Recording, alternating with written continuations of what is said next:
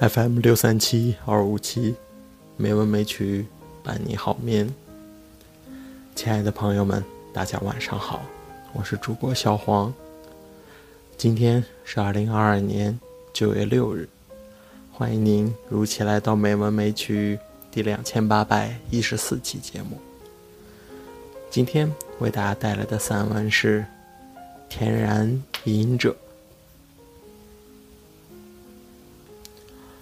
终于要去冰岛了。中文对外国地名历来用音译，只有极少数例外。冰岛是一个。冰岛，仅仅两个字，把寒冷、孤僻、遥远，全然付诸人们的直觉。但这种例外的译法也会带来麻烦。如果读者根据意义所产生的文字直觉，向那些音译的地名进行推演，会造成很多误会。要是德国、法国被误会成以道德和法律治国的楷模，那么西班牙、葡萄牙可真要咬牙切齿了。当初。那个叫红色埃里克的人，因杀人而被冰岛放逐，渡海找到了格陵兰。格陵兰这个地名就是他起的，意为绿岛，与冰岛对着干，想以一个对比性的名字把冰岛人吸引过去，但在中国翻译者手里。格陵兰还是用了音译，只让冰岛单个儿冷着。我想，这主要是因为冰岛实在太不重要，又比格陵兰小了许多，几乎不会进入国际视听。开头随口叫了一声，也就不去更改了。对于这种永远被忽略的边角地位，冰岛人并不气恼。我读到过一本由冰岛学者写的小册子，开篇就是这样一段话：一个被遗忘的岛国，有时甚至被一些简易地图所省略，连新闻媒体很少提到，除非发生了重大的自然灾害。或碰巧来了别国元首。它的历史开始于九世纪，由于海盗。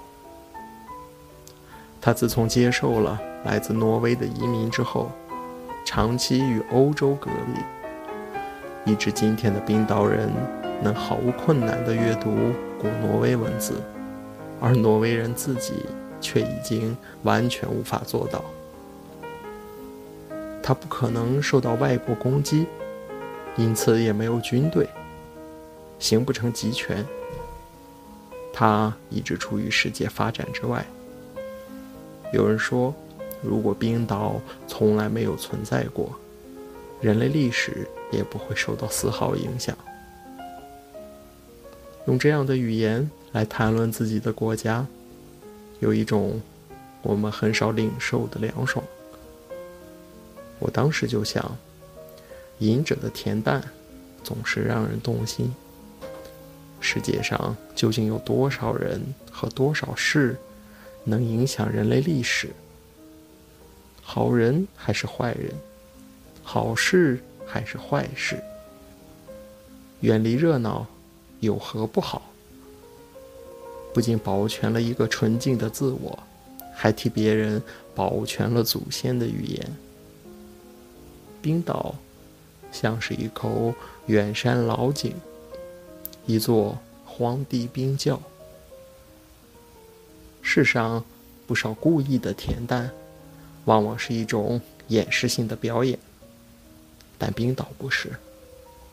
这次我们出发前，在北京召开新闻发布会，欧洲各国都有外交人员和新闻记者前来参加，而冰岛来的是大使本人。奥拉夫·埃吉尔松大使是一位学者，在发布会结束后找到我，话不多，很诚恳，说要送我一套书。这套书叫《萨迦选集》。厚厚两册，一千多页，掂在手上重重的。萨迦是冰岛中世纪的一种叙事散文。我以前略有所闻，却不知其详。此刻手上的分量，又一次提醒我：很多并不张扬的文明，在远处默默的厚重着。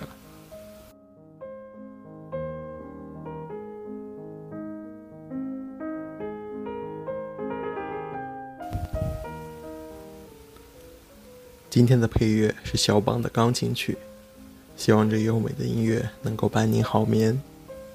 今天的节目就到这里了，感谢您的收听，亲爱的朋友们，大家晚安。